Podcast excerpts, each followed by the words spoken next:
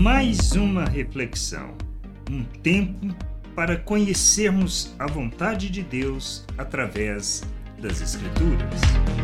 Não somos deste mundo, como Cristo não é.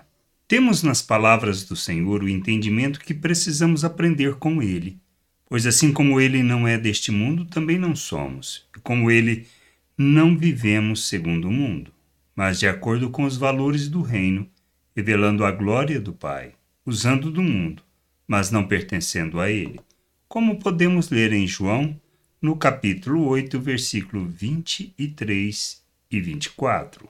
Jesus lhes disse: vocês são daqui, de baixo. Eu sou lá de cima. Vocês são deste mundo. Eu deste mundo não sou. Por isso, eu lhes disse que vocês morrerão em seus pecados.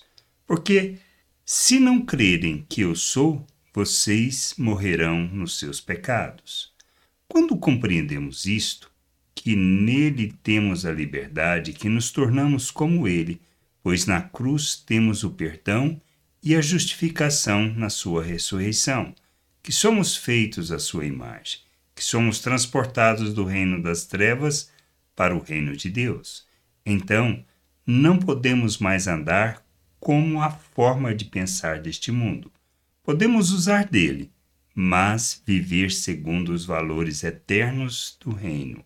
Temos que proclamar as virtudes dele mas viver segundo os valores eternos do reino de Deus.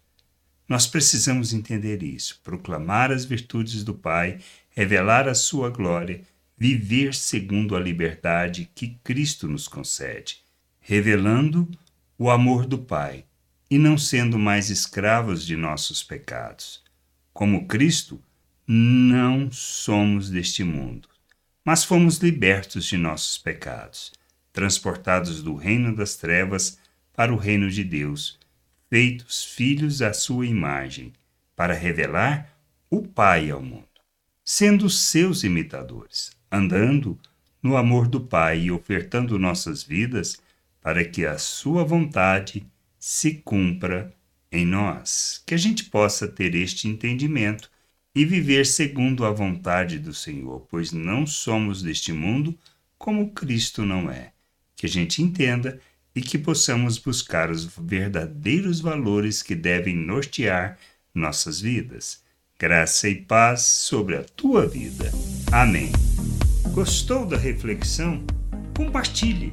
Não deixe de ler as Escrituras.